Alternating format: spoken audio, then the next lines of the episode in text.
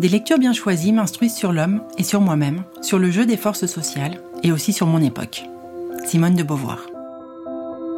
Hello hello, aujourd'hui c'est la recommandation lecture. Je suis Marina Bourgeois et en dehors d'Oser rêver sa carrière dont je suis la fondatrice et dirigeante, je passe des heures à lire sur des sujets qui me passionnent. Beaucoup de parcours de vie non linéaires avec, comme pour vous, comme pour moi, des ascensions, des chutes, des rebonds, des doutes, des espoirs et des ambitions. Je vous partagerai également régulièrement des lectures sur des thématiques qui me tiennent particulièrement à cœur. Bonne découverte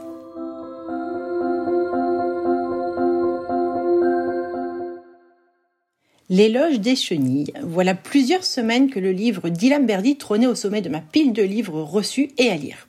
Pressentant la pépite, je voulais le lire posément et le savourer. Grand bien m'en a pris tant ce petit bijou, auto-publié par l'auteur, mérite d'être apprécié lentement et délicieusement. L'auteur narre en effet avec finesse, élégance et haute pertinence son éclosion, le tout en poésie.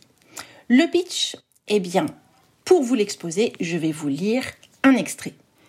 Tout est parti d'une rupture. Une rupture peu ordinaire dans les faits, mais si commune dans les faits. Rupture carriériste, je l'appelle. Arrêt sans merci du lien charnel, entre un nouveau travail et des envies nouvelles. Une rupture philosophique aussi. Rupture entre des idées sur les choses et la vie. Comme une marche qui manque à l'escalier sur une échelle que je croyais toujours monter. Réaliser qu'avoir tout ne suffit pas, ou plutôt que ce tout-là n'a jamais suffi, sauf à aveuglément avancer, à vouloir faire et puis montrer, à tenir, tenir, jusqu'à ne plus pouvoir sourire. Franchement, réussir à embarquer avec les rimes sur le thème de la reconversion et toutes ses aspérités, les doutes, les fragilités, le sentiment d'imposture, les tentatives, les tests, l'inspiration, la renaissance et le regard des autres, franchement, chapeau l'artiste. Vraiment, je vous recommande cette petite pépite qui, je pense, résonnera en vous. Je vous dis bonne lecture et belle découverte du livre comme de vous-même.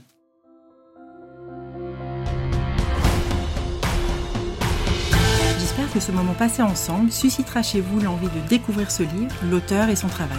Et pourquoi pas de rendre une petite visite à votre libraire préféré.